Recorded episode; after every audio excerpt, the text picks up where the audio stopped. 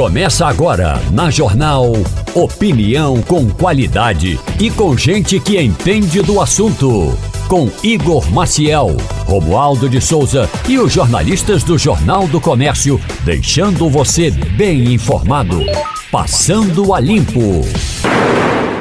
Começando, passando a limpo agora na sua Rádio Jornal. Muito obrigado pela sua audiência. Bom dia para você, ligado agora no rádio, na internet, pelo aplicativo, ligado no YouTube, acompanhando a gente também com imagens. Muito bom dia nesta quinta-feira. Bom dia, Ivanildo Sampaio. Bom dia, Igor. Bom dia, companheiros da bancada. Bom dia, ouvintes da Rádio Jornal. Bom dia, professor Eli Ferreira. Bom dia, Igor. Bom dia aos componentes da bancada e todos que escutam a Rádio Jornal neste momento. E Romualdo de Souza, bom dia, amigo. Muito bom dia. Bom dia para você, bom dia também ao nosso ouvinte, principalmente aquele meu amigo, minha amiga, que tem a tolerância de acordar cedinho com o vizinho tocando uma música alta. Hoje é o Dia Internacional da Tolerância. Olhe, eu aceito tudo, mas ser despertado com a música alta pelo vizinho que liga o som às 7 da manhã e só desliga às 10 da noite, aí é tolerância até dizer chega. Rapaz, e ontem foi feriado, eu imagino que você deve ter tido dificuldade. o pessoal aproveita para botar o som alto, né, Romualdo? Nossa, é um desrespeito danado. Rapaz, e aí, aí em Brasília a pessoa faz o quê? Se tiver que chamar, chama a polícia, chama o Palácio do Planalto, chama quem? Olha, o Palácio do Planalto dificilmente iria porque não está resolvendo nem os problemas internos de seus ministros batendo cabeça com a oposição. Agora, é importante dizer que aqui em Brasília, a se você ligar no 190, demora. Mas a polícia chega, o cabra baixa o som, a polícia vai embora, o cabra levanta o som de novo. Portanto, é aqui e em qualquer canto do país. Essa história de colocar música alta é realmente de tirar a esperança de viver. que é isso. O Ivanildo Sampaio. Eu tava. Essa, aquela história que a gente começou a semana falando sobre ela aqui, de uma é, visita de uma da dama do tráfico, olha só que nome, ao Ministério da Justiça. A história foi escalando, foi crescendo, foi ampliando, porque agora se descobriu que o Ministério dos Direitos Humanos pagou passagem diárias para a esposa desse chefe do Comando Vermelho, para essa esposa do, de um chefe do Comando Vermelho. Aí, ontem, começou um movimento, e aí eu quero exatamente discutir isso com vocês aqui. Começou um movimento de todo mundo correndo para defender Flávio Dino e dizer que o ministro é alvo de fake news. O ministro não é alvo de fake news? É, não, não é mentira isso não. O ministro foi alvo de fake news, sim. Mas o que o, o que tá todo mundo tentando fazer, e aí Lula saiu em defesa dele, João Campos saiu em defesa dele, todo mundo, eles pegaram somente a parte da fake news e estão defendendo ele da parte da fake news para ver se tira o foco das outras coisas.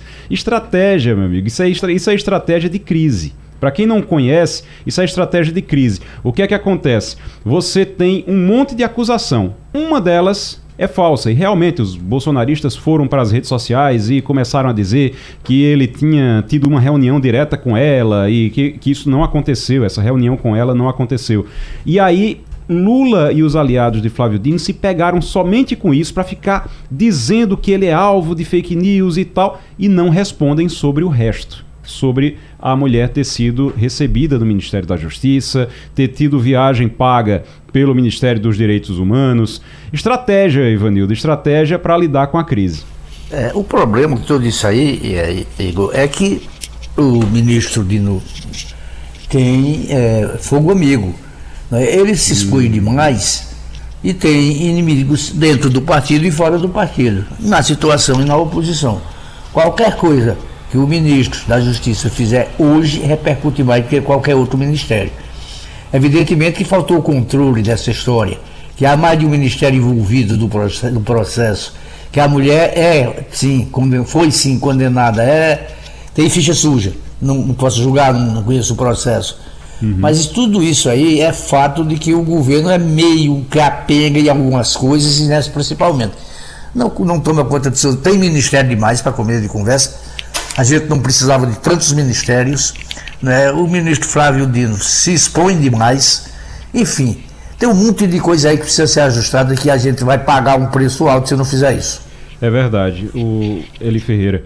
O, é, me chamou a atenção basicamente essa estratégia de. E aí, João Campos, é, é, prefeito do Recife, entrou na história. Felipe Carreiras, eu vi postagem de Felipe Carreiras também, é, postagem de Lula, todo mundo dizendo: ah, porque Dino está sendo vítima de fake news. E aí eles tratam somente do caso em que ele foi acusado de ter uma, uma, uma reunião é, específica com essa mulher. Essa reunião, repito, não aconteceu. Inclusive aqui ninguém nunca disse que essa reunião tinha acontecido. Isso é uma coisa de rede social.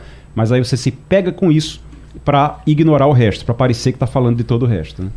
É, primeiro, eu concordo com o Ivanildo de que existe um fogo amigo muito grande com relação ao ministro Flávio Dino, porque ele se expõe muito. E aí, naturalmente, ele começou já a incomodar. As pessoas já falaram na possibilidade dele ser o próximo candidato né, apoiado pelo presidente Lula. Isso faz com que crie ciumeira, principalmente no PT, já que ele não é filiado ao PT. Né? Já é um, um, problema. O PT briga com eles mesmo, entre, entre as frentes, né? as várias tendências. Quem, imagina quem não é do partido. Esse é um fator. O segundo fator, Igor, se é que a gente pode colocar em, em, em pódio o, o patamar em relação à comparação, está o problema das passagens. E aí é no Ministério de Direitos Humanos. Né? Ela viajou com dinheiro público. Mas, o Romualdo, ficou aquela coisa. Exatamente, ela viajou com dinheiro público, isso foi outra viagem, né? Teve uma viagem para o Ministério dos Direitos Humanos, teve outra que foi no Ministério da Justiça. Mas fica essa coisa de só.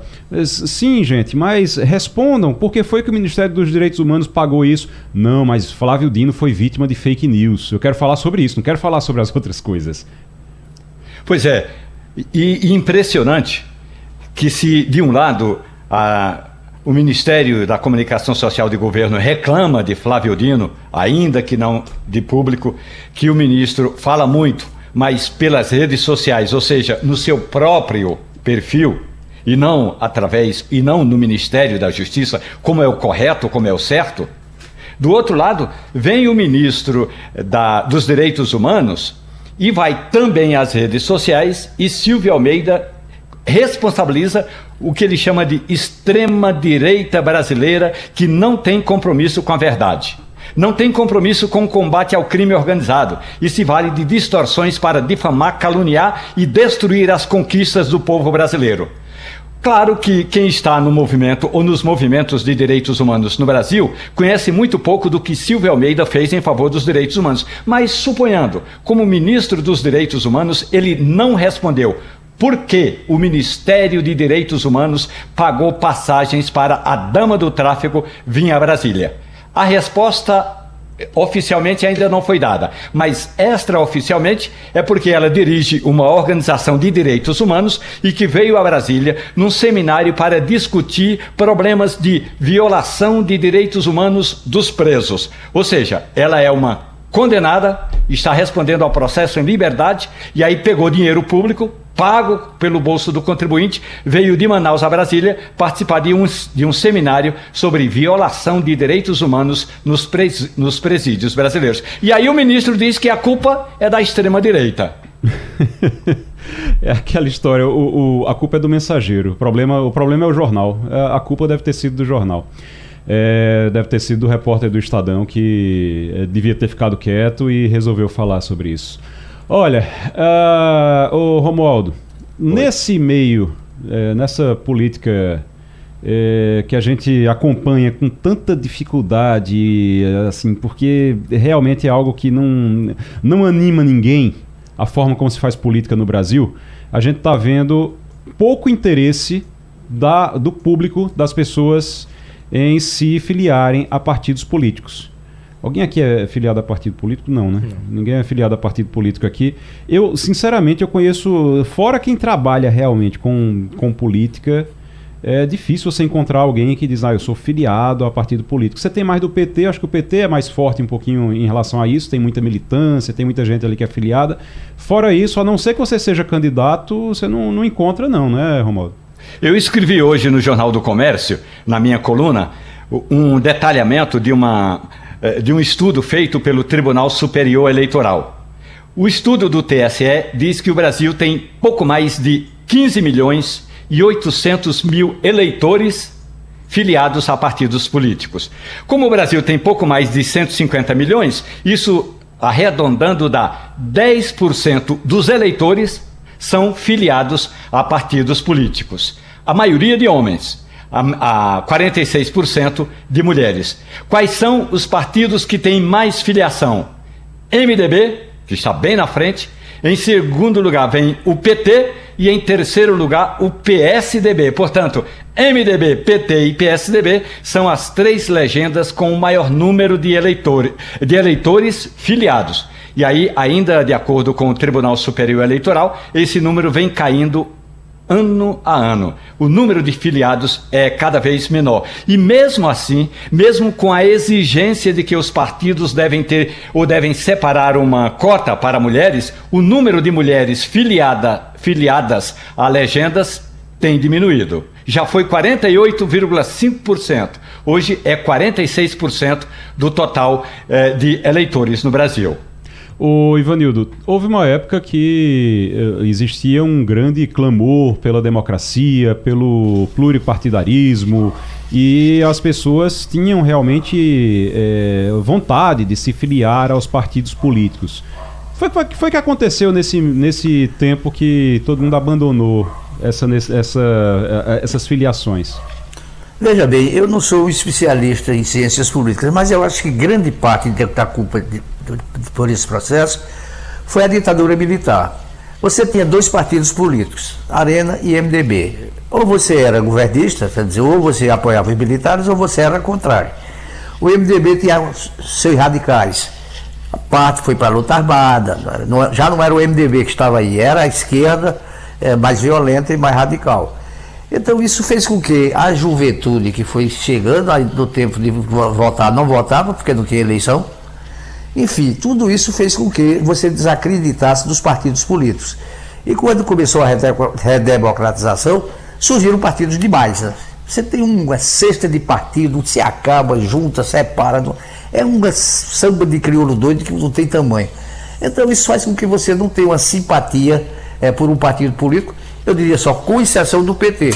Porque o PT realmente existe tem filiados, paga sua mensalidade, como exige lá o estatuto de cada partido, mas eh, tirando o, o, é, o, o PT, me surpreende que o MDB tenha um número maior de filiados. É, eu achava que era o, o, PT que teria mais filiados, realmente. É, in, desculpe, isso, Igor. Sim. É, em números redondos, o MDB tem 2 milhões e 100 mil filiados, uhum. 13% dos eleitores. O PT vem em seguida, tem 1 milhão e 600 mil filiados, exatamente 10%. Agora, Ivanildo, a surpresa maior é o PSDB. O PSDB tem 1 milhão e 300 mil filiados, 8% do total de todos os brasileiros que estão filiados a legendas estão no, no PSDB. O PSDB que até sala no Senado perdeu, né? Porque não tem Exatamente. senador suficiente. O, o professor, eu estava, professor Eli Ferreira, eu estava é, escutando Ivanildo agora e pensando numa coisa. Realmente, o meu, meu avô, no caso, o meu avô, é, que eu chamo de pai, meu pai, ele tinha, ele era afiliado ao MDB na época. E nenhum dos filhos nunca foi filiado a partido nenhum. Então teve quatro filhos, cinco comigo no caso, mas são, do, dos cinco filhos, nenhum nunca foi filiado a partido nenhum, a, a qualquer partido. Então realmente, assim, e nunca, nunca mesmo. Então, realmente, assim, o, que Ivanildo está dizendo é, é, é, é, verdade.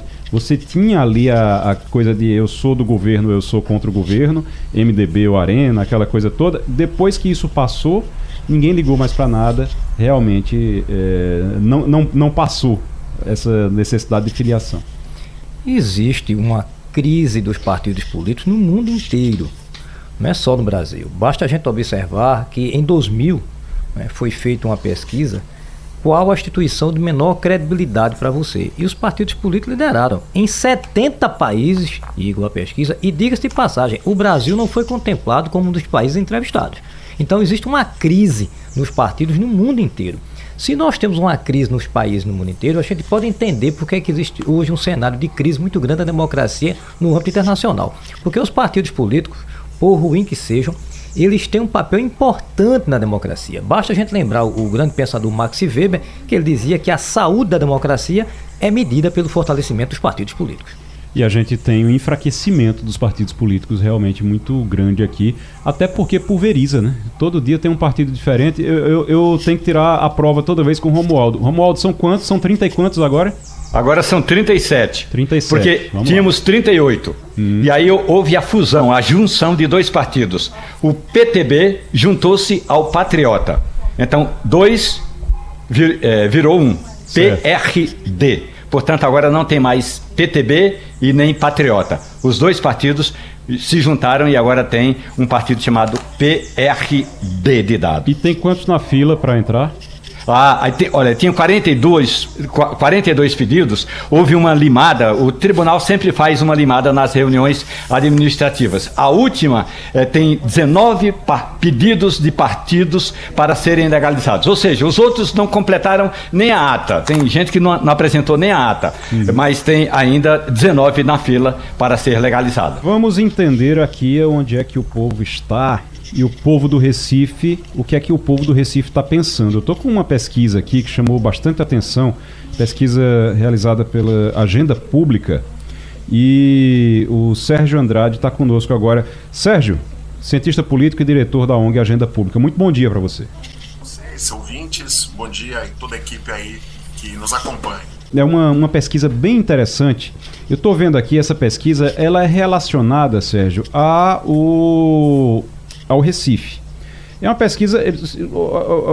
A ONG Agenda Pública foi perguntar aos recifenses o que é que eles pensavam, qual era o maior problema do município, é, como é que o município está em relação ao ano passado. E me chamou a atenção aqui, por exemplo, tem uma pergunta que é a seguinte: qual é o maior problema do seu município hoje? 39% apontam violência. 18% saúde, 14% desemprego. É, desemprego a gente sabe que é alto no Recife, Recife já chegou a bater recorde de desemprego aqui, já foi em pior, inclusive, é, do que está hoje. Mas saúde também é um problema, violência é um grande problema. Violência, quando a gente fala de violência e de saúde, a gente está falando também de participação do Estado, não é só prefeitura, mas Estado também. É, tá faltando uma tá faltando uma parceria de estado e município para poder resolver os problemas do Recife, os, os principais problemas do Recife, Sérgio. É, essa agenda de segurança é muito interessante começarmos por aí, porque é, o cidadão ele avalia o serviço muitas vezes não sabe quem é o responsável pela a competência, né, para atender a população naquele naquele desafio que ela tem no dia a dia. Sim. Saúde, educação, a mobilidade, né, o transporte que é para chegar ao trabalho todos os dias, para o lazer, a proteção social, né, todos os serviços, né, que são de atendimento à população mais vulnerável, é, a geração de emprego, né, que é um- uma competência é, que importante também, que o município tem papel nisso, e, e, é claro, a gestão, né, para que tudo isso funcione bem. Mas segurança é, não é um papel intrinsecamente do, do, do município. Veja só, você tem razão, é necessário é, um diálogo muito próximo com o Estado, porque é a responsabilidade direta do Estado, e o, o município tem uma competência é, é, complementar nesse caso. Ele tem a guarda municipal, que é para patrimônio é, público, para guardar patrimônio público, não é para fazer vigilância patrimonial das pessoas, é para assegurar que as coisas, o patrimônio público esteja bem cuidado. É, então, esse é geralmente um, um custo, inclusive, que acaba pesando né, no bolso do município, porque é, você gasta com a guarda municipal, é um investimento, claro, a gente sabe disso, mas é, é, é, isso acaba deixando de ir para a saúde, para outras coisas que são importantes, que poderiam ter atenção do prefeito. O Sérgio Andrade está conversando com a gente, é cientista político e diretor da ONG Agenda Pública, que fez essa pesquisa. É, eu vou trazer mais alguns dados da pesquisa aqui antes de, de passar para as perguntas da nossa bancada. É, primeiro, essa, qual é o maior problema do seu município hoje? 39% apontam violência, depois saúde e depois desemprego. E aí diz, comparado com o ano passado, viver no seu município hoje está 33% dizem que é nem melhor e nem pior, tá a mesma coisa. 29% dizem que está melhor e 36% dizem que está pior. É, em uma palavra, como você define os serviços públicos oferecidos pela prefeitura do seu município? 12% dizem que está razoável, 10% que está ruim e 9,7% precário. E aí é, são as palavras que foram mais utilizadas nesse caso aqui. E é, quando você precisou resolver algum problema que dependia da prefeitura, exame, alvará, matrícula, pagamento de taxas, você julga que esse assunto foi resolvido satisfatoriamente? 47% dizem que não, 33% dizem que sim, 19% não souberam dizer ou não lembraram. Ivanildo Sampaio. Bom dia, Sérgio. Mas se eu fosse entrevistado nessa pesquisa, eu também diria que o maior problema do município é segurança. A gente também sabe que segurança não é um problema municipal e sim do Estado. Mas ninguém mora no Estado, você mora no município. Eu pergunto a você, há alguma perspectiva de que se consiga melhorar os índices de violência neste, nesta cidade, nessa, nessa cidade que nós moramos, que eu moro com minha mulher, meus filhos e meus netos, porque a cada dia eu vejo os números da violência crescendo, vejo sempre as mesmas desculpas, né? vejo sempre as mesmas mesmos argumentos de que estamos cuidando do centro da cidade, mas a gente não vê resultado positivo. Como é que a gente vai caminhar assim? Me diz aí, Sérgio. É, é, que essa pergunta novamente é, é, importante. O Igor também é, se debruçou sobre ela, né? E por que que é, nós nós temos que falar de segurança? Porque o Recife sabe fazer, Pernambuco sabe fazer. Pernambuco já foi destaque uh, no enfrentamento né, de, de, de, violência. Nós conhecemos os bons exemplos né, que vieram, uh, uh, inclusive, do Estado. então, eu diria que é possível e, e se sabe como fazê-lo. Né? Então, diria que é uma mensagem positiva. Mas eu queria, Igor e os colegas aí de bancada, olhar para aquilo que é responsabilidade do município. Aí sim a gente consegue é, é, ajudar o ouvinte a entender melhor é, como é que essas avaliações são importantes. Primeiro, porque o objetivo da, da pesquisa é exatamente incentivar a avaliação, porque se, se nós não avaliamos, nós não sabemos como o, o, o serviço é percebido na ponta, uhum. né, se ele resolve o problema das, das pessoas. E por isso, na pesquisa, Igor, nós fizemos duas coisas. Nós, primeiro, ouvimos as pessoas, né? Foram é, em todo o país, são 10 capitais que fizeram parte do levantamento direto, as 10 maiores capitais, mais de 3 mil pessoas ouvidas.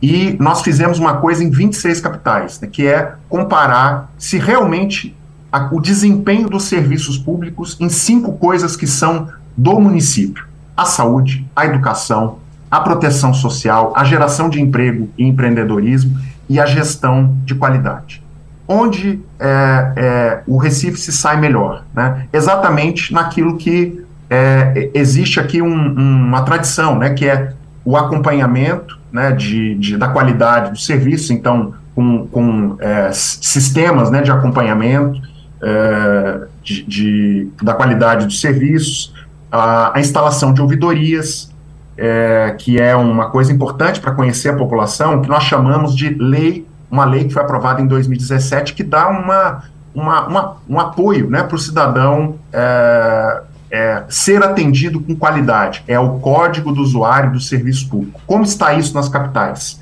Então, nós fizemos essas perguntas, avaliando também transparência é, nas capitais. Então, Recife sai melhor nesses itens. Onde o Recife não se sai bem, olhando para os indicadores, como Aldo e, e, e, e Igor Uhum. É, e Ivo aqui também, como é que a gente se sai é, é, nessa dimensão. O, o Recifense não está satisfeito com a saúde, não está satisfeito com a educação, como vocês lembravam. Uhum. Então, quando nós perguntamos sobre satisfação com médicos, 65% diz que não está satisfeito. Medicamentos, né, a fila de medicamentos e para disponibilidade de médicos, 57,8% reclama dos medicamentos. A infraestrutura dos postos de saúde e hospitais mais de 70% aí se queixando. É, é, então, e o número de hospitais e postos de saúde, 61% se queixando. Será que o, o, o, o cidadão é, que foi ouvido, ele é usuário do serviço público? É aquele que usa? É. Nós fizemos esse filtro para perguntar é, há quanto tempo você usou o serviço? A grande maioria usou nos últimos seis meses. Então, são pessoas que usaram o serviço. Uhum. É, ah, mas ele está bronqueado, né? Com algum, alguma queixa. A gente fez uma metodologia para que isso não significasse necessariamente um, uma bronca ali do dia, né? Tem uma distância entre o uso do serviço e a sua avaliação. E na educação, para finalizar aqui e nos, e nos trazer, ouvir vocês, né, para a gente conversar melhor, creche é, na educação, o principal problema, segundo os, os ouvidos aqui na pesquisa. 12,3 se queixa, apenas 12,3 estão satisfeitos uhum. né, com as creches. Então é um ponto é, complicado aqui. Chama, pra, ô, ô, Sérgio, ô Sérgio, chama atenção na, na pesquisa, a pesquisa é muito extensa, a gente não vai ter como é, passar tudo aqui, é, mas o tempo é curto, mas chama atenção que todo mundo é meio pessimista, todo mundo reclama. E quando você vai, todos os setores aqui, educação, saúde, todos esses setores, quando você pergunta insatisfeito, nem satisfeito, nem insatisfeito, ou satisfeito, é, bom, ruim ou, no, ou mais ou menos, a maioria, sempre aqui acima de 50%, diz que está insatisfeito. É, tudo isso. Só tem um ponto que me chamou a atenção, que está abaixo de 50% de insatisfação, que são é o desempenho de médico, é quando você vai para a pessoa, para o humano, realmente. A relação com o ser humano, com outros seres humanos. Quando você tem desempenho de médicos e enfermeiros, aí 46% está insatisfeito, mas 24% está satisfeito. Então você tem uma relação aí que não é tão ruim com os profissionais. Quando você vai para os médicos, a mesma coisa. Você tem também um, a, maior parte da, da população ainda está insatisfeita, mas você tem um número menor. Então, é, sempre que, que é uma relação humana, melhora um pouco. É aquela coisa de dizer, olha, a gente sabe que não é culpa do profissional, não é culpa do professor, não é culpa do médico, é da infraestrutura. Infraestrutura realmente de trabalho deles é que precisa melhorar. Eu acho que esse é o ponto principal que a gente pode tirar dessa pesquisa. Tô, é uma, tô enganado? Uma boa leitura. Oi. É uma boa leitura, Igor. Uhum. É, de fato, os profissionais, e não foi apenas no Recife, né, nós tivemos uma, uma percepção é, geral de que profissionais da educação, da saúde, da linha de frente, né, aqueles que hum. tão, estão em contato com as pessoas, inclusive no transporte público. O Recife, não, o Recife tem uma, um comportamento diferente em relação ao transporte público. Estão mais bronqueados aí com os profissionais que trabalham hum. na mobilidade, mas via de regra, é, o profissional é, do serviço público ele é, ele é responsável por essa melhor avaliação. Onde é que as, o professor, onde é que o é, professor, onde é que as pessoas podem acompanhar, podem ver, podem ter acesso a esse a essa pesquisa completa? Porque eu acho que ela é interessante até para os gestores mesmo é, entenderem é, ela e terem, terem acesso, estudarem bem a pesquisa é, com mais é, profundidade. Eu acho bem interessante, porque mostra exatamente isso, mostra que é, é realmente um, um problema de gestão tudo que as pessoas mostram insatisfação aqui são problemas que podem ser resolvidos com gestão, né? Onde é que as pessoas podem ter acesso a essa, a essa agenda?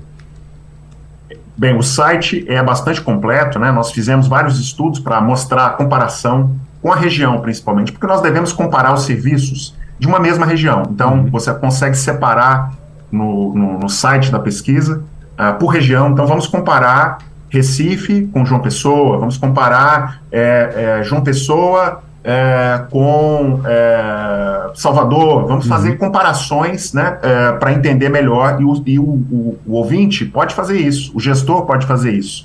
O site é gestãopublica.org.br bem fácil aqui para as pessoas fazerem essa comparação. Então, gestãopublica.org.br e aí você tem a pesquisa completa nesse link e a gente vai voltar a falar sobre esse assunto ainda aqui. Professor, muito obrigado. Sérgio Andrade é cientista político, diretor da ONG Agenda Pública. Muito obrigado pela conversa aqui no Passando a Limpo. Volte sempre. Obrigado a todos vocês, fico à disposição. Gosto muito de Recife, já trabalhei por várias ocasiões aí. É uma cidade com linda, com muitos muitas pessoas queridas. Então, um abraço. Vamos para Washington? Fabiola Góes, muito bom dia. Bom dia, Igor. Bom dia a todos. Fabiola, o Conselho de Segurança da ONU aprovou a resolução pedindo libertação de reféns e pausas humanitárias em Gaza. O texto foi apresentado por Malta e foi o primeiro a ser aprovado pelo órgão desde o início da guerra. Israel rejeita a proposta, chama de desconectada da realidade e a medida só foi aprovada porque Estados Unidos, Rússia é, que tem poder de veto se abstiveram. É, o Israel não parou, não está dando muita importância, não. O que mostra que não adiantava ter aprovado antes pausa humanitária nem nada, porque eles não, eles não vão parar enquanto não resolverem o problema deles com o Hamas.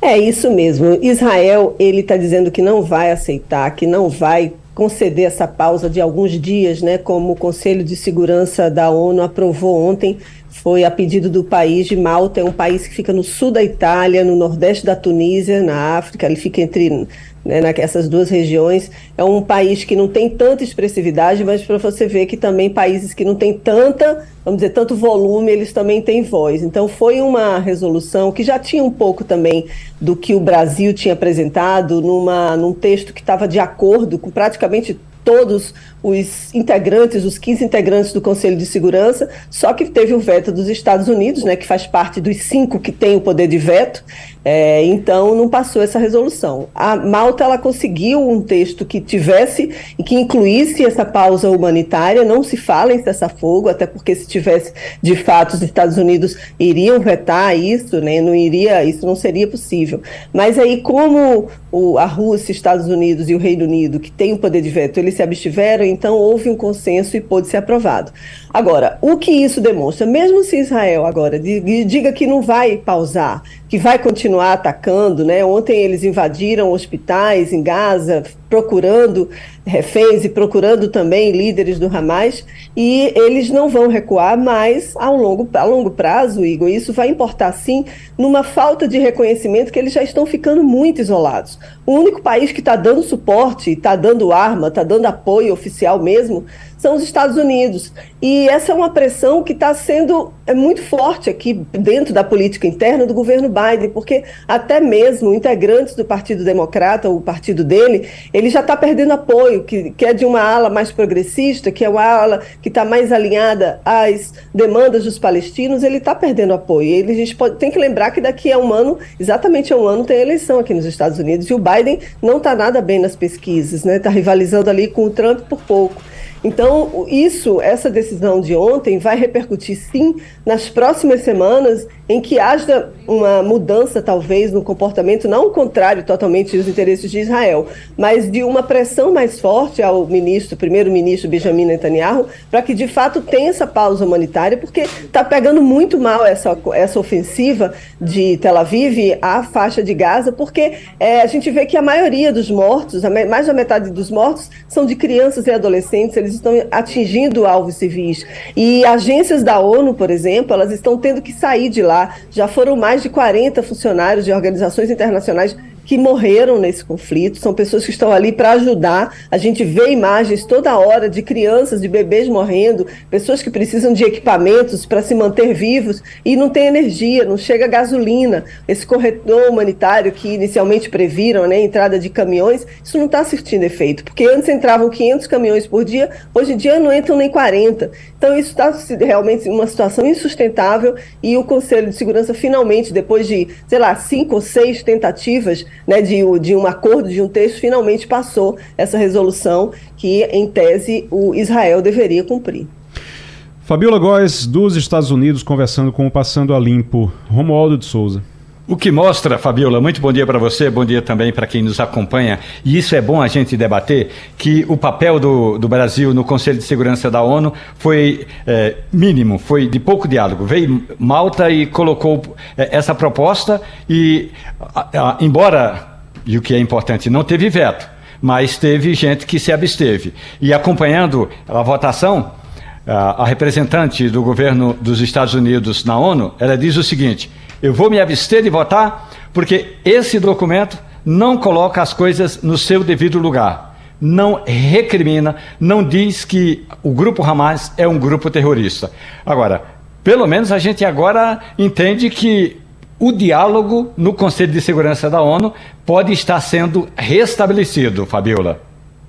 É isso mesmo, Romualdo, porque até porque tem o seguinte, tem um timing aí, né? Porque quando o Brasil apresentou, logo no início do conflito, nas primeiras duas semanas, o presidente dos Estados Unidos estava indo visitar, ele foi até Israel encontrar com o primeiro-ministro Benjamin Netanyahu. Então, o que eu já ouvi aqui de analistas é que o Brasil estaria, vamos dizer, roubando a cena naquele momento e o Biden, os Estados Unidos, queriam ser o protagonista. Né? Então, talvez o texto, né, houve esforço, de fato, um grande esforço dos diplomatas brasileiros para formalizarem mesmo um texto de consenso, é, mas não foi possível. Aí Malta agora consegue. Então, talvez esse, o tempo sabe? Então, assim, agora o Biden está preocupado, obviamente, com é muito preocupado com esse, é, com esse conflito no Oriente Médio, mas ele também está preocupado com as questões internas aqui e está tendo uma cúpula, né, em que o presidente da China está na Califórnia agora nesse momento. Então, a gente tem observado, sim, que é, há um início de, de fato de uma negociação, de uma, de uma tentativa de acordo. Essa resolução de ontem está sendo muito celebrada, porque de fato é um primeiro passo para se chegar a, uma, a, um entendimento, vamos dizer assim. Esse conflito está longe de acabar, isso dura há anos, né? são décadas que eles estão brigando por áreas, né? e cada vez mais Israel ocupando espaços que seriam da Palestina. Então, há sim uma demanda muito grande para a criação de dois estados, mas quem sabe, né? Isso não a curto prazo, mas quem sabe a médio e longo prazo isso seria possível, né? Mas teria que haver muita modificação, muita negociação para Israel aceitar né, a soberania, vamos dizer assim, da Palestina e para que eles possam criar um Estado. Agora, enquanto isso, realmente é muita negociação que a gente tem observado e que vai ter que acontecer na ONU ou em alguma outra esfera, algum tipo de negociação. Agora, é triste que a gente, em um momento como esse, a gente não tem um país, né, que de fato chegue e consiga negociar, consiga juntar os dois lados. A gente está, de fato, sem um líder aí mundial, vamos dizer assim, para poder apaziguar um pouco esse conflito. Fabiola Góes, direto dos Estados Unidos, conversando com Passando a Limpo. Professor Eli Ferreira. Bom dia, Fabiola. Fabiola, hoje vai haver uma reunião com o, presid o presidente Luiz Inácio Lula da Silva e o chanceler Mauro Vieira. E a reunião é no sentido de uma nova lista de brasileiros que desejem sair de Gaza, também de seus parentes mais próximos. Você acredita que o Brasil vai ter facilidade agora de tirar essas pessoas ou vai ser aquela burocracia que foi na última retirada dos brasileiros lá? Bom dia, professor Eli. Olha, eu acredito que vai ser mais difícil ainda, viu? Porque são 60 brasileiros que ainda estão lá e que precisam voltar ao Brasil. O presidente Lula tem dado declarações que não são muito favoráveis a Israel, muito pelo contrário. Ele disse que as ações que estavam nas últimas ações de Tel Aviv podem ser comparadas a atos terroristas. Então, isso foi muito forte. Isso não foi, obviamente, bem recebido é, no, em Israel. Então, pode ser que haja alguma rusga. Os, oficialmente, obviamente, que o Itamaraty, os diplomatas vão dizer que isso não tem nada a ver, que estão tentando entender quais são os critérios pelos quais as pessoas conseguem sair desse momento de sair pela faixa de Gaza e chegar no Egito. Não se tem um critério, vamos dizer assim, específico, né? Mas o fato é que Israel está controlando essas listas e as negociações têm que ser muito é, efusivas, assim mesmo, para conseguir retirar. Vai ter reunião hoje, né? O, o chanceler Mauro Vieira ele vai se encontrar de novo com autoridades para poder tentar descobrir uma maneira de repatriar esses brasileiros que estão lá. E mas tem algumas regras, parece que só pode até segundo grau, né? A relação de parentesco com brasileiros de até segundo grau. Então tem muitos ali que não tem documentação e aí vão tentar ainda com a Cisjordânia para viabilizar a documentação desses brasileiros que estão lá. Então vai ser uma negociação difícil. É um momento em que estão querendo sair de lá, obviamente, muita gente por causa dos ataques que estão acontecendo, principalmente no norte da faixa de Gaza.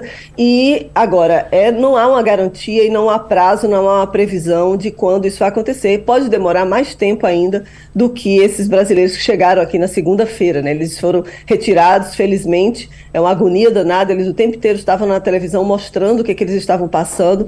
Então você vê, é um país que está colapsado, uma área, né, uma região que está totalmente colapsada, que está faltando água, só tem água para 70, é, menos de 70%, né, menos de 30%, vamos dizer assim, água potável né, no país. Está faltando comida, está faltando o básico mesmo para se viver. Então é um desespero muito grande que agora as autoridades brasileiras vão ter que fazer um esforço ainda maior para retirar esses restantes, né, esses brasileiros que estão lá. Fabiola Góes, dos Estados Unidos, no Passando a Limpo, toda terça e toda quinta-feira aqui. Ivanildo Sampaio.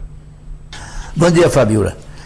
Finalmente sentam numa mesma mesa o presidente Joe Biden e o primeiro mandatário da China, Xi Jinping.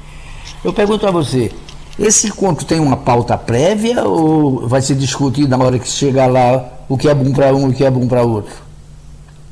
Bom dia, Ivanildo. Olha, esse está sendo um momento histórico nas relações entre Estados Unidos e China, porque depois de um ano eles se sentaram, os dois presidentes, Xi Jinping e Joe Biden, se sentaram numa mesa de negociações, ficaram quase cinco horas, tiveram sim uma agenda prévia e tiveram pontos de muita concordância. Entre elas, foi exatamente a, a, venda do fentanil, né, que é aquela droga que está acabando, está matando aqui nos Estados Unidos mais do que arma e mais do que acidentes domésticos, acidentes de trânsito. Então, é uma droga que é um desafio para os dois países, porque o, o produto, a substância que é utilizada para o fentanil, tem muito na China e a China estaria, vamos dizer assim, exportando essa substância aqui para o México e para os Estados Unidos para produzir essa substância. Então é um ponto de convergência, sim. Outro ponto de convergência que tem em relação à inteligência artificial, os dois países, claro, que eles estão muito preocupados com a perda né, de empregos, de postos de trabalho por causa da, da, inteligência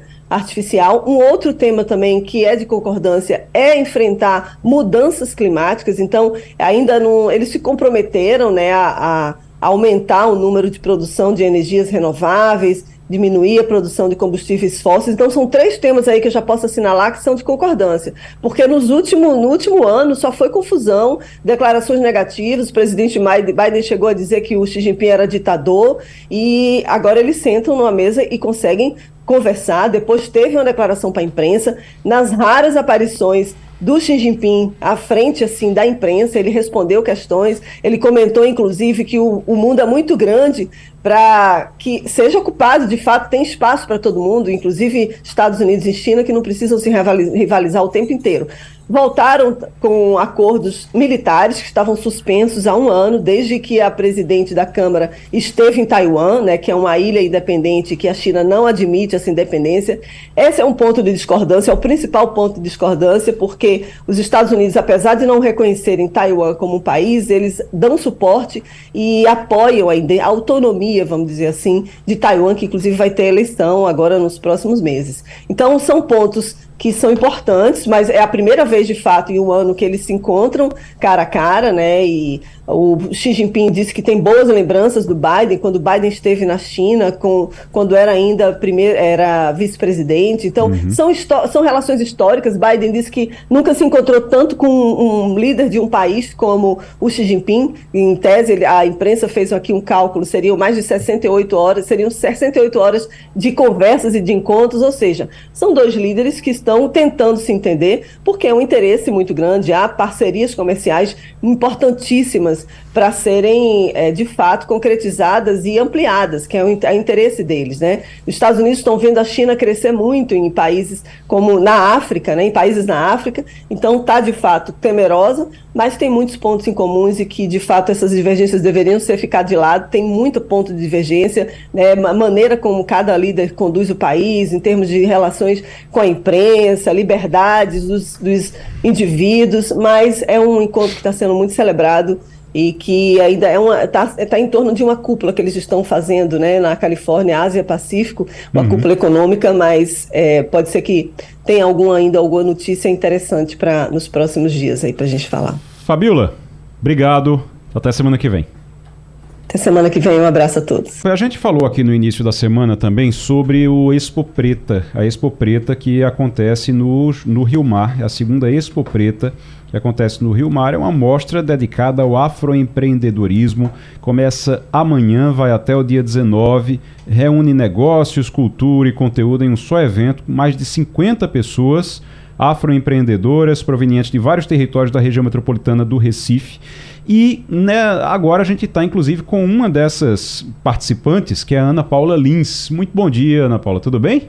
Bom dia, tudo bem? Tudo bem, pessoal? Eu sou Ana Paula Lins, faço parte da curadoria do Futuro Black, junto com Marina, Mariana Passos, né, uhum. do Instituto JCPM, onde é, eu produzo fraldas ecológicas com estampas africanas. As fraldas elas são um tamanho único, que vai desde recém-nascido até o desfraude. Então, são laváveis na máquina de lavar, são as antigas calças enxutas que a Sim. gente conhece. Uhum. Então, vou estar tá participando dessa segunda Expo Preta, como você disse, é um evento gratuito que vai ficar no piso L3, no Rio Mar. Então, todo mundo pode estar tá conhecendo e fazendo conexões com nós empreendedores negros. Uhum. Então, o Rio Mar, junto com o Instituto da CPM, tem esse compromisso social de promover essa feira, né, incentivando a sociedade a conhecer, a refletir sobre a representatividade dessa igualdade racial. O, então, a Expo Preta. é, esse movimento, né, que reflete esse compromisso do JCPM, que é a inclusão econômica e a valorização da cultura negra em todas as suas nuances. É, a Ana Paula lembrou bem, é do Rio Mar com o Instituto JCPM, é, a realização, e vai ter inclusive um, um show, a show de Negra Lee. Tem ingressos acessíveis, Isso mesmo. É, a partir de 20 reais. Vai ser amanhã, né, o show de Negra Lee com a abertura. Então, é, os ingressos, a meia entrada, 20 reais a entrada inteira será 40 reais, então é um valor bem acessível para que todos possam estar tá participando. Então será a nossa abertura amanhã e a feira vai até domingo. Ô, Caso é, as pessoas. Hum. Diga. Não, ô Ana Paula, deixa eu, deixa eu te perguntar uma coisa. É, quando você diz vai ser lá no piso L3, aí eu conheço, porque eu, minha mulher inclusive reclama que eu vivo, eu ando mais no Rio Mar do que em casa às vezes. Mas é, eu conheço muito bem. Mas é, explique pra gente aí, onde é o, o piso L3? As pessoas, a pessoa vai para onde para poder chegar no, no piso L3 e, e conhecer a Expo, é, a, a Expo Preta? O Rio Mar vai estar todo sinalizado, então uhum. vai ser bem mais prático, né? Você está sendo guiado. Uhum. É, geralmente eu costumo pegar o elevador, né, para ir no piso L3, mas vai ter diversas sinalizações para quem geralmente se perde. Né, nesse, no, no shopping Rio Mar. Que é então, é aquela... eu sou aquela pessoa que perca. É. é, aquela, é, é aquele, o, o, L3, onde vai acontecer a feira, é ali onde fica, naquela área da Praça da Alimentação, a parte de trás da Praça da Alimentação, isso. é isso? Pronto. Isso mesmo, isso Agora me, me isso explica mesmo. uma coisa, explica uma coisa pra gente. O Romualdo tem, eu tenho uma pergunta para você, mas eu queria primeiro entender o, o, você disse que faz fraldas, produz fraldas ecológicas com tecidos africanos. Esses tecidos eles vêm de onde? É, é, são africanos, vêm da, da África do... mesmo? Isso mesmo, ele vem de Benin e do Senegal. Hum. Eu tenho dois contatos desses dois países, né, que moram aqui em Recife ou que moram em São Paulo, onde a gente faz essa conexão, essa troca, né, sobre os tecidos. E aí eu geralmente escolho e eles trazem os tecidos para dar um colorido para a infância, que essa infância é tão demarcada de gênero. E aí, quando eu compro uma fralda, né, para um chá de bebê, para um chá de fralda, eu não preciso estar preocupado se essa fralda é de menino ou de menina. E quando o bebê faz o desfraude desse produto, eu posso estar repassando para outra família, novamente, sem essa preocupação de que ah, meu, todos os meus produtos maternos são de menino, não posso passar para minha colega que tem um bebê menina. Então, é para trazer mais essa quebra né, de, de gênero assim e trazer um colorido mesmo para a infância. O Romualdo de Souza. Ana Paula Lins, muito bom dia. Essa iniciativa, além de negócios e de cultura, tem também uh, uma oportunidade, ou também é uma oportunidade para diálogo sobre a atual situação eh, dessa comunidade importante tanto do ponto de vista da cultura, e isso é fundamental a gente marcar o papel cultural eh, do afrodescendente, e também, Ana Paula, eh, dessa integração com uma sociedade como a nossa que vê com certo, digamos, distanciamento esse tipo de organização, Ana Paula. Isso mesmo. Então, nesse mês do movimento negro, né, da consciência negra, a gente pode estar fazendo essas conexões, trazendo essa visibilidade para os empreendedores que estão ao longo do ano, né, vendendo seus produtos, empreendendo, produzindo, além de arte, além de serviços, produtos, música. Então a gente tem escritoras que vão estar participando desse evento, como é a escritora Jaqueline Fraga, que é autora do, do livro Negra Sou, ela foi finalista do prêmio Jabuti. Então são essas, é, esses, essas potências que precisam ter essa visibilidade. E nada mais legal do que o Shopping Rio Mar, para que a gente possa fazer essas conexões, né? Que é um espaço que agrega diversos públicos ali.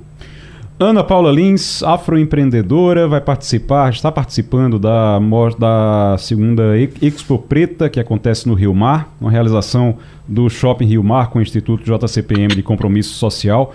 Ana Paula, muito obrigado e que a feira, a, a mostra seja um sucesso nesses dias, começando amanhã indo até o dia 19, tá certo? Obrigada também pelo espaço e espero todos vocês lá para estar tá conhecendo e fazendo grandes conexões. Romualdo, a gente tem pedido de impeachment agora de mais pedidos de impeachment de ministro de Lula. É, tem dois pedidos que já foram protocolados na Câmara dos Deputados. O primeiro é do ministro Flávio Dino, da Justiça e Segurança Pública. E o segundo é do ministro é, dos Direitos Humanos. E aí é importante destacar: esses pedidos vão primeiro à mesa do presidente da Câmara dos Deputados. Então, tanto Flávio Dino ministro da Justiça, como o ministro dos Direitos Humanos, ambos estão aí, o Silvio Almeida, estão aí na, nas mãos do presidente da Câmara, Arthur Lira. O que dizem esses pedidos? Que há uma certa conivência, uma certa conivência do Ministério com o crime organizado, o Comando Vermelho. No caso de Flávio Dino, que já comentamos por aqui, porque dois dos seus secretários receberam a dama do tráfico no Amazonas, e no caso do Ministério de Direitos Humanos, aí o do Silvio Almeida, uhum. a gente vê, né? O Ministério pagou passagem para que ela viesse de Manaus a Brasília. Então, os dois pedidos foram protocolados e agora é com o presidente da Câmara dos Deputados, Arthur Lira. Tá bom.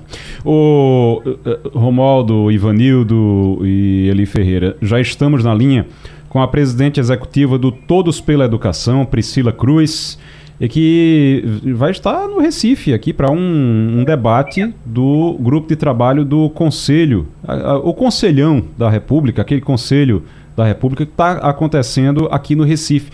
Priscila, muito bom dia, uma honra tê-la aqui no Passando a Limpo.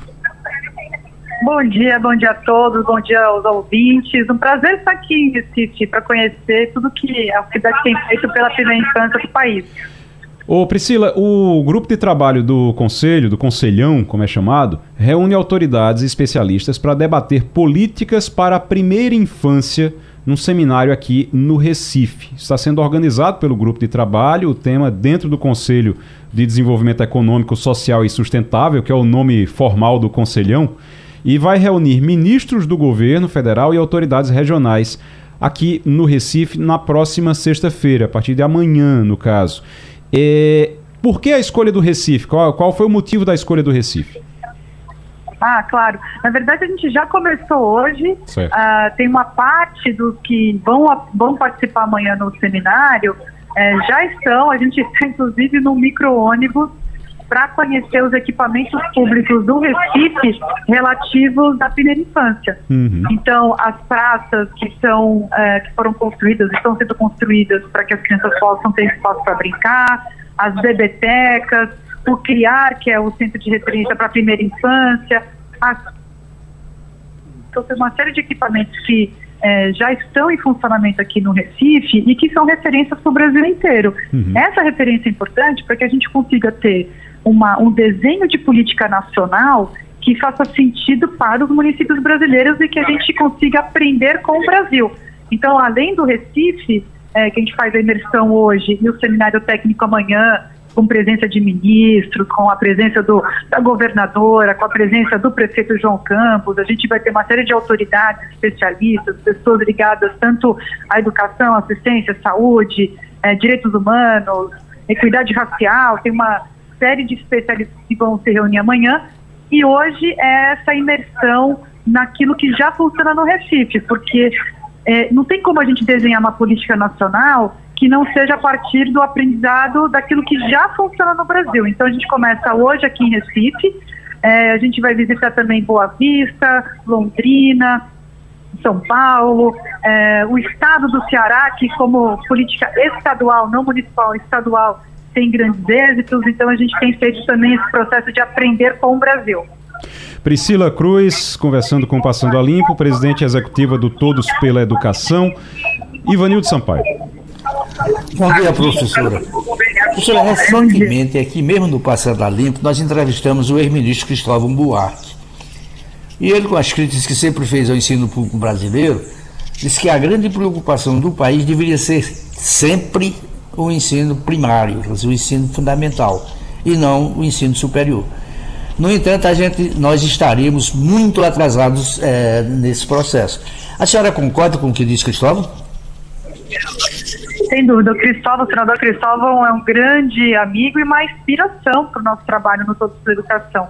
É, o que a gente precisa é dar um passo ainda mais atrás e ter uma política específica para a primeira infância, que começa na gestação porque grande parte da desigualdade que o Brasil é, exibe e que é um país que tem essa marca horrível, né, de grande desigualdade, ela é de berço, né? Ela começa na primeira infância, porque 80% das conexões cerebrais são formadas até os dois anos de idade. O desenvolvimento cognitivo, social, emocional, físico, em grande medida, acontece nessa primeira, nessa primeira infância. Então, se a gente conseguir ter no país uma política é, muito vigorosa de combater a desigualdade, dando mais para quem tem menos, dando atenção para essas crianças que acumulam uma série de vulnerabilidades, sejam vulnerabilidades socioeconômicas, ou crianças com deficiência, crianças que têm é, que, que, que, estão é, que têm uma mãe que não tem um suporte do pai ou de uma avó e que tem uma dificuldade muito maior para poder é, ter acesso aos direitos todos que ela tem. Então, ter uma política nacional para a primeira infância, ela propicia a isso que o, senador Cristóvão Buarque sempre defendeu, que a gente tenha uma condição para que depois essa criança ingresse na pré-escola, é, na, na, educação, no ensino fundamental e possa aprender, possa se desenvolver. Isso é muito, muito importante. Priscila Cruz, do Todos pela Educação, presidente executivo do Todos pela Educação, conversando com a Rádio Jornal no Passando a Limpo. Eli Ferreira. Bom dia, professora Priscila. Professora, depois dessa reunião, participação dos ministros, o que é que se pode esperar de entrega do Conselho à população brasileira de caso concreto e efetivo com relação à educação das crianças? Uhum, perfeito. Olha, como primeira infância é uma política que independe de governo, então, independentemente se a gente tem um governo de um partido A, B ou C, a política de primeira infância ela tem que ser permanente. Ela tem que sempre continuar. Então, por isso que é importante que a sociedade civil ali representada no conselhão, porque o conselhão ele é formado por empresários, especialistas, ativistas, pessoas que estão em diversas áreas, é, será uma atribuição do conselhão, e eu sou a coordenadora dessa, desse grupo de trabalho para a primeira infância, produzir uma proposta concreta, nada de só teoria, só princípios, só enunciado genérico, não, é um desenho de política pública que seja nacional, note que não é federal apenas, é nacional, ela é para todo o território nacional, independentemente de ser é, gerida em parte pelo governo federal, porque em, em, grande parte ela também vai precisar ter uma, uma participação importante dos estados e dos municípios.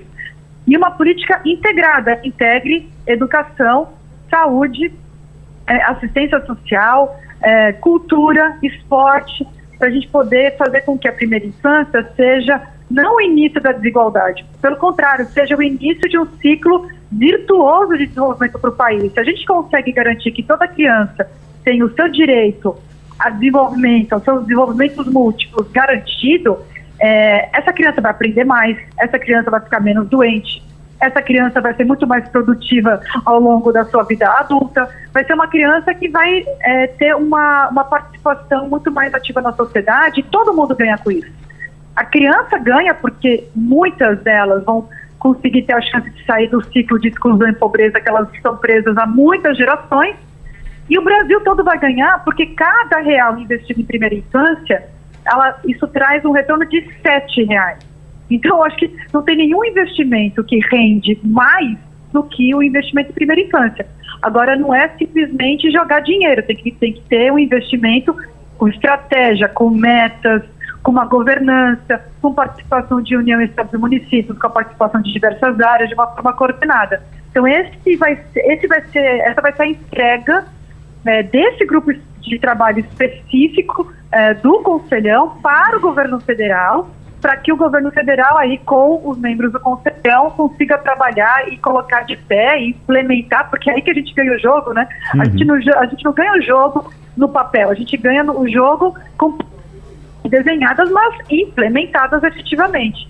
Então é muito importante que a sociedade não só apresente soluções, mas também cobre, cobre uma boa implementação, cobre que isso aconteça, porque primeira infância como educação, todo mundo acha que é importante, mas nunca ganha prioridade. O que a gente precisa agora é fazer com que realmente é, entre na agenda de prioridade é, desse governo específico, dos próximos governos, e não só o federal, mas em todos os entes da federação, União, Estados e Municípios. O Priscila, é, presidente, você está agora, a senhora está passando pelo Recife, sabe onde está agora? Está passando por onde agora, não? Deixa eu, deixa eu perguntar aqui para o motorista. Qual é o bairro que a gente está aqui?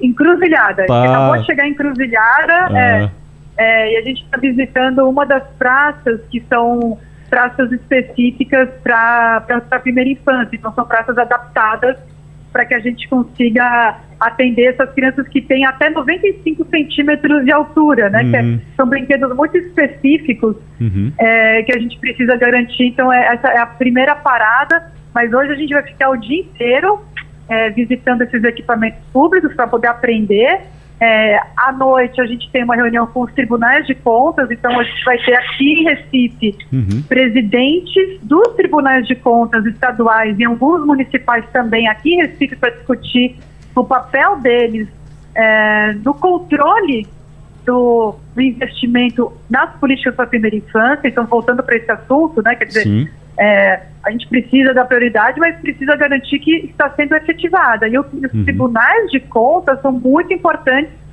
para que as contas sejam aprovadas ou não a partir da sua efetividade, não simplesmente porque gastou dinheiro. Então e é importante fazendo, que a gente tenha é.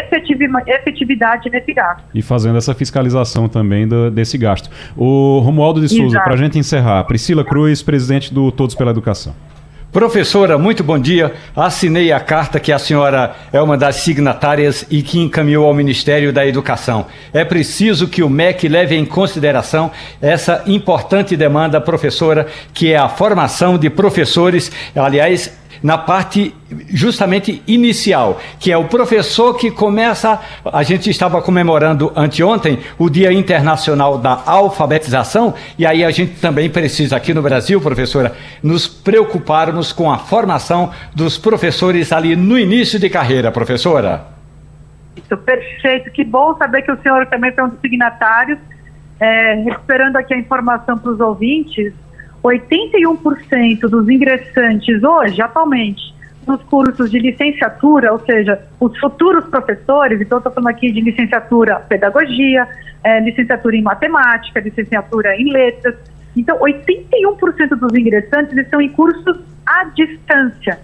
Então, não tem nenhum país que forma professores nessa, nessa proporção à distância. Professor é uma, é uma profissão que é muito mais complexo do que as pessoas imaginam. É, não basta gostar de criança para ser uma boa professora de pré-escola. Não basta gostar de matemática para ser um bom professor de matemática.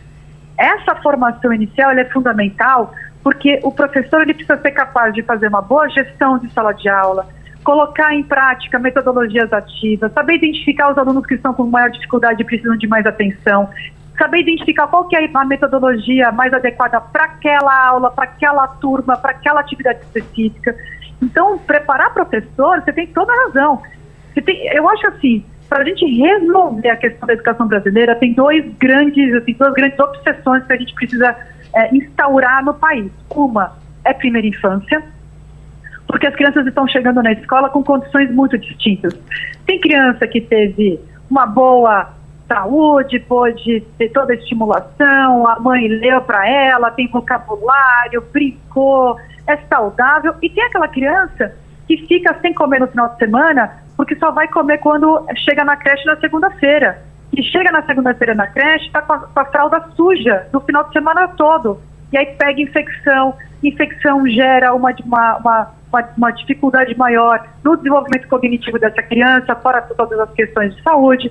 Então a gente tem crianças que sofrem muito, muito né, nessa primeira infância, tem abuso, tem descaso, é, tem abandono. Essa criança, ela vai ingressar no sistema de educação com uma condição muito diferente daquela criança que foi bem cuidada, foi estimulada, que teve amor, que pode brincar, que pode aprender, que tem vocabulário, é, que, que, que foi para teatrinho, contação de história. Poxa, isso não é justo. A gente precisa igualar as oportunidades logo no berço. E outra, o, a outra área que a gente precisa ser obsessiva aqui no país uhum. é professor. Quem está ali na sala de aula são os professores. Eles precisam ser formados para uma profissão que é a principal do país, uma das mais complexas, e hoje o, o, tanto o governo federal como a própria sociedade também admite que isso aconteça, 81% estão em cursos à distância. Não tem descaso maior do que esse, então a gente precisa mesmo cobrar providências para que é, essa, essa formação seja mais regulada, é, tenha avaliações sérias de qualidade e que cursos sejam fechados quando não entregam qualidade. É, muitos desses cursos, eles acabam é, se aproveitando dessa, dessa vontade que, a, que os jovens têm de um diploma de ensino superior, ingressam em pedagogia, em outra licenciatura, uhum. Mas não estão, não estão preparados para uma profissão.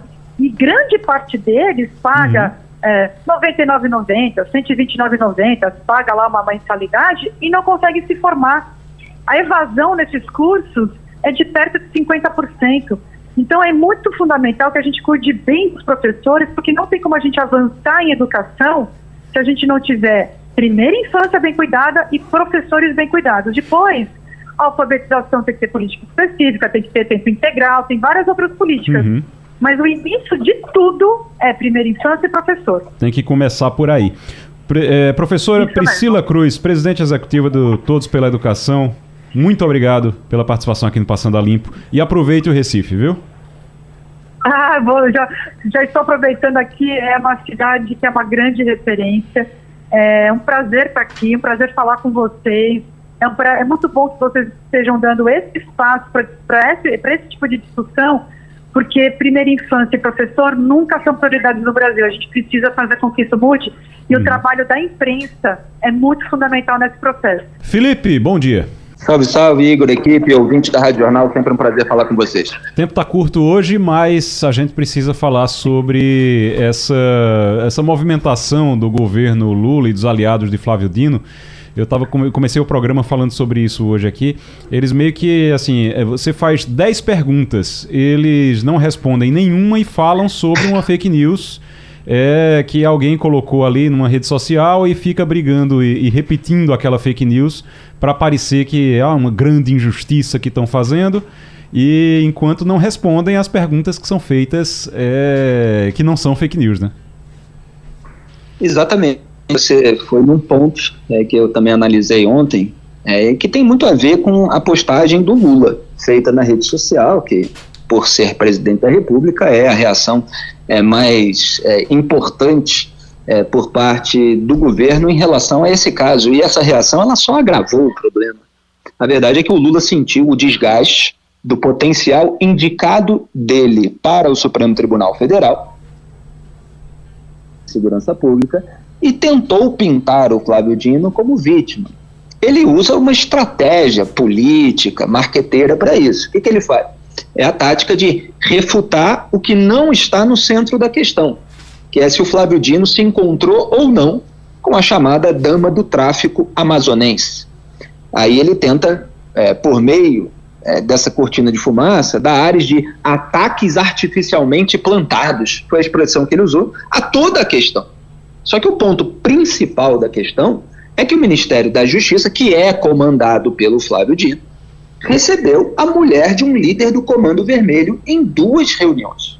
E mais do que isso, o Ministério dos Direitos Humanos assumiu até que bancou uma das viagens para Brasília dessa dama do tráfico, a Luciane Barbosa Farias, que é esposa do Clemilson dos Santos Farias, o tio Patinhas, líder da facção criminosa Comando Vermelho no Amazonas. O tio Patinhas é conhecido por encomendar assassinatos com requintes de crueldade. Ele está por trás, como patrocinador, de uma fuga em massa em 2018 do Centro de Detenção Provisória de Manaus. Ela própria, a Luciane, que reuniu, se reuniu com integrantes do Ministério da Justiça do governo Lula, foi condenada por lavar dinheiro do tráfico de drogas. Ela simplesmente recorre em liberdade. E aí você ainda tem um desdobramento desse caso hoje, mostrando que é, assessores é, que se reuniram com ela, quer dizer, membros da pasta comandada é, pelo Flávio Dino, eles ocultam as suas agendas oficiais. E aí se chegou ao cúmulo, que foi a alegação do Ministério do Dino ao Estadão, de que a Secretaria de Assuntos Legislativos é uma pasta nova e que a não divulgação dessas agendas se deve a um problema operacional que está sendo corrigido. Ora, o secretário Elias Vaz foi nomeado há quase 11 meses. Então, conta outra. Se é conversa para boi dormir. É, então, estão dando uma alegação pretensamente técnica para um problema que, no mínimo, com muita generosidade, é um problema de uma incompetência absoluta e que não está sendo reconhecida eles ficam de conversinha, desculpinha, etc., para um caso muito grave. É, e ainda tem assim elementos é, é, ainda mais tragicômicos, né? É, porque ela foi a dama do tráfico é, sob pretexto de participar do encontro de comitês e mecanismos de prevenção e combate à tortura na capital federal, na viagem que foi patrocinada pelo Ministério dos Direitos Humanos do governo Lula. Combate à tortura do Comando Vermelho. Se vocês colocarem aí no Google Comando Vermelho tortura, vocês vão encontrar um monte de matéria. Porque eles torturam, é, seja membros de outras facções, seja gente é, que eventualmente não fez aquilo que eles queriam, porque eles achacam, eles extorquem. Então, se tem um morador de uma comunidade dominada pelo tráfico, é, que não paga ali é, é, é alguma taxa que eles impõem, etc., essa pessoa pode ser retaliada. Isso é um bando, é uma gente que gera insegurança pública no Brasil. Aliás, hoje tem matéria sobre os dados da insegurança pública lá na Bahia, que é governada pelo PT há 17 anos. Então, assim, são dois pontos sensíveis para o lulismo nesse momento, que é a insegurança pública no Brasil e é a indicação do Flávio Dino, depois do Flávio Dino ter todo esse desempenho que não resolve a questão de segurança pública e fica lacrando em rede social. Então, assim, é, o caso da dama do tráfico ele toca no nervo, porque o governo está sendo pressionado por não apresentar resultados em matéria de segurança e ainda há muito questionamento sobre a, a qualidade do DIN para exercer um cargo de ministro do Supremo Tribunal Federal. É, e outra coisa, é, é, é o Comando Vermelho manda as suas emissárias, né, e há já é, toda aí uma evidência resgatada pelo jornal é, de, de pagamentos da própria facção para advogada dessa ONG, etc. O, o, o Comando Vermelho manda as suas emissárias para tentar ali é, ver melhores condições para os presos, que são os membros das facções que estão na cadeia. Então ela vai lá para dizer: olha, as visitantes gestantes dos presos estão com problema na hora da revista, quer dizer, estão alegando que elas foram passar ali por uma revista que é feita por um equipamento tecnológico, uhum. e aí uhum. depois tiveram questões de saúde, etc. Quer dizer, você busca um pretexto bonito para flexibilizar, para afrouxar a entrada é, de familiares do, dos presos. Então, isso tem que ser visto é, com é, muita cautela, porque pode ser um meio estratégico para que é, os bandidos da cadeia possam continuar comandando o tráfico, possam continuar passando recado, informação, é, por meio dos seus visitantes. Então, muitos cidadãos brasileiros não têm esse recurso de fazer lobby no governo. Agora, o Comando Vermelho, lamentavelmente, tem. Felipe Moura Brasil. Obrigado, Felipe. Até semana que vem. Obrigado a vocês sempre. Tchau. E a gente está chegando já ao final aqui do, do programa. Romualdo de Souza, amanhã tem é dia de dica, né? Do, de nós trazermos nossas dicas aqui para o fim de semana. Eu quero dizer a você que já estamos, eu já estou recebendo, já comecei a receber de hoje já comecei a receber de hoje o pessoal mandando mensagem para mim com dica de livro e de filme. Eu vou começar também a, a, a, pedir amanhã, só amanhã que a gente conta, que a gente fala é. quem, é, é, quais são as dicas, mas eu vou pedir uma dica depois a Ivanildo também, viu, Ivanildo? Alô, Ivanildo? Acho que não tá. Ivanildo, mas eu vou pedir uma dica a Ivanildo também, vou pedir dica a Eli Ferreira também aqui. E amanhã a gente traz também, dentro da, do nosso quadro aqui, da, o Passando a Dica aqui. É amanhã o dia, pessoal manda amanhã. Deixa para mandar amanhã que fica mais fácil para a gente registrar lá no WhatsApp da Rádio Jornal. Mas manda no, no WhatsApp e a gente já traz essas dicas aqui, tá certo, Romualdo? Combinadíssimo. Tá bom? Valeu. Eli Ferreira. Obrigado. Um abraço, Igor. Já vou anotar a sua dica daqui a certo. pouco também. Lembrando que você pode acompanhar esse programa nos principais é, aplicativos, plataformas de podcast. É, você pode acompanhar o Passando a Limpo e também pelo YouTube no canal JC Play. Grande abraço, até amanhã. A Rádio Jornal apresentou opinião com qualidade e com gente que entende do assunto. Passando a limpo.